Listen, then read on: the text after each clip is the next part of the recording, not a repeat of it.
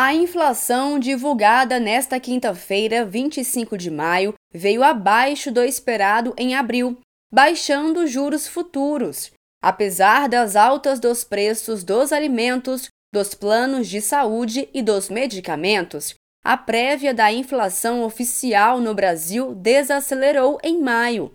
O IPCA 15, Índice de Preços ao Consumidor Amplo, caiu de 0,57% em abril para 0,51% neste mês, o percentual mais baixo desde outubro de 2022. Com isso, aumenta a pressão sobre o Banco Central e a sua taxa de juros extorsiva em 13,75%. Zeca Dirceu, líder do PT na Câmara, explicou as consequências da manutenção da Selic para o crescimento do país. Essa taxa de juros ela é criminosa.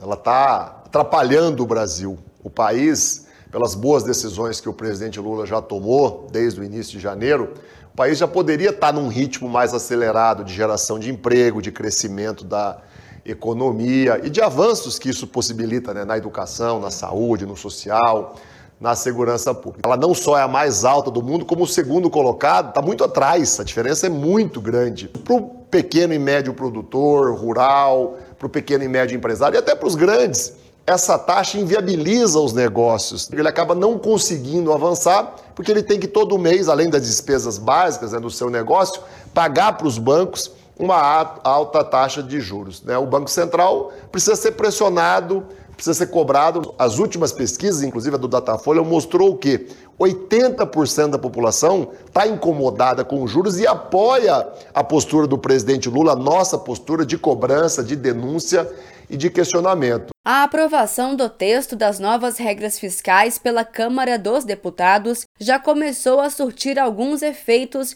nas expectativas de inflação. É o que podemos perceber com a queda do IPCA 15 neste mês. Para o líder do governo na Câmara, José Guimarães, a Câmara dos Deputados demonstrou, ao aprovar o novo regramento fiscal, compromisso em ajudar o presidente Lula a reconstruir o país.